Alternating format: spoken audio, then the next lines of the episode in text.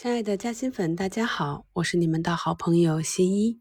我们在股票操作中啊，经常可以听到有些老股民讲，我买入这只个股，博它一个反包。那什么叫反包呢？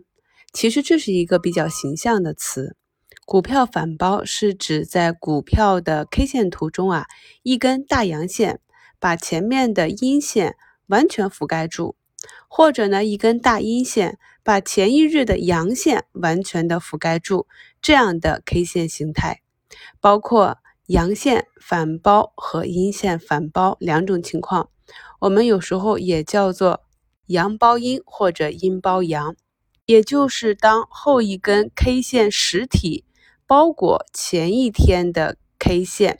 就是它的形态上、面积上可以覆盖前一天的。K 线柱，那么此类的组合叫做反包形态。一般这种形态是出现在一段趋势比较明显的中期或者后期，其标志是实体很长，成交量很大，说明呢市场人气有剧烈的变化。一般是到顶啊，或者是股价的趋势暂时停顿之后，调整之后的继续加速。那这里呢，新一给大家贴了两张图，我们可以看一下。那第一张呢是小康股份，今年四月三十日自底部的十几元啊，一路涨到了四十几元，涨幅达三倍。那这么高的涨幅之后呢，出现了一根阴线，在四月二十九日股价下跌百分之六点二八，而在次日啊，四月三十日就出现了一个非常强势的阳包阴，在这么高的位置出现阳包阴涨停。股价呢也是由四十多元又运行到了八十多元，又是一个翻倍的行情。第二张呢是今年八月以来